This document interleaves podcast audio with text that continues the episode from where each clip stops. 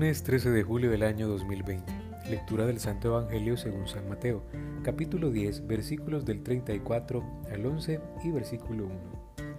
En aquel tiempo Jesús dijo a sus apóstoles, no piensen que he venido a traer la paz a la tierra, no he venido a traer la paz sino la guerra.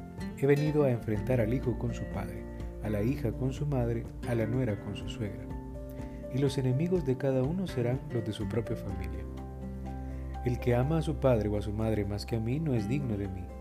El que ama a su hijo o a su hija más que a mí no es digno de mí. Y el que no toma su cruz y me sigue no es digno de mí. El que salve su vida la perderá, y el que pierda su vida por mí la salvará. Quien lo recibe a ustedes me recibe a mí, y quien me recibe a mí recibe al que me ha enviado. El que recibe a un profeta por ser profeta recibirá recompensa de profeta el que recibe a un justo por ser justo, recibirá recompensa de justo. Quien diere, aunque no sea más que un vaso de agua fría, a uno de estos pequeños por ser discípulo mío, yo les aseguro que no perderá su recompensa.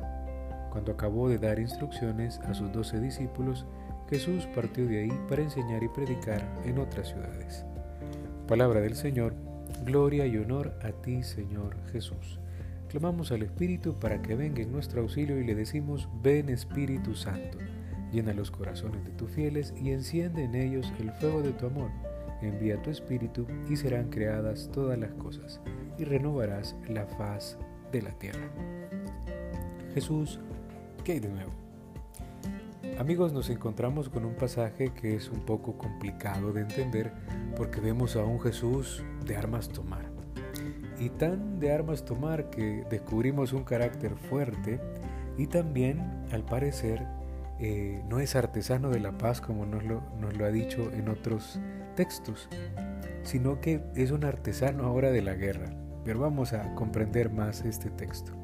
Es que el Señor es artesano de la paz, pero no de cualquier paz, no de una paz falsa o de una paz relativa. En este sentido, Él viene a hacer guerra, a las instituciones más sólidas que están viviendo falsamente, y en este caso la familia. Cualquiera de nosotros podría decir, no, a la familia no la toquemos porque es el pilar más importante de la sociedad y de la iglesia. Sí, eso no lo negamos, pero sí podemos cuestionar este pilar, porque a lo mejor está viviendo una vida falsa. El Señor nos invita ahora que la misma familia tiene que aprender a cargar con la cruz. Y este es un, nuevo modo de ver la realidad familiar no hay que decir amén para salvaguardar el sacramento. Hay motivos fuertes para cuestionar los actos que un cónyuge o el otro está haciendo, porque a lo mejor no hay coherencia evangélica. Desde el punto de vista moral, quizás los que me escuchan son más millennials, eh, pero no conocieron una etapa donde el machismo era bien fuerte, a tal grado que las madres de las, de las muchachas decían, sufra hija, que las mujeres tienen que aguantarse. Pues, pues no, no, no tienen por qué aguantarse, tienen voz y tienen voto para decir lo que está mal. Por lo tanto, eh, pensemos que la sociedad ha cambiado bastante, pero también dentro de la iglesia tenemos que aprender a reconocer este llamado a la coherencia del que nos está haciendo ahora nuestro Señor Jesucristo. El matrimonio no debe de ser una pantalla, la familia es una institución que debe de brillar con sus luces y también superar ciertos desafíos que van surgiendo. Desde nuestra historia personal, pensemos que tenemos que pedir por los errores que nosotros cometimos, por nuestra familia también, por las dificultades que a lo mejor eh, no hemos logrado superar, pedir perdón por eso y vamos a rezar. Yo invito a esto, a que recemos para poder vivir los ideales de la familia de Nazaret, para poder ser luz en el hogar, para aprender también a predicar con mis actitudes. Aquí en el hogar es donde más cuesta, eh, predicar con el ejemplo, ¿verdad?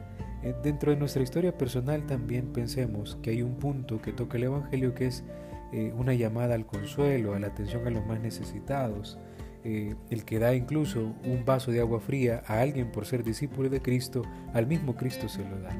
Que en la familia también nazcan las obras de caridad y sean un patrimonio eh, para el futuro. Hagamos este esfuerzo y clamemos al Señor para que venga en nuestra ayuda y que la institución familiar siga siendo un pilar fuerte para la sociedad y para la Iglesia. Ave María Purísima, sin pecado concebida.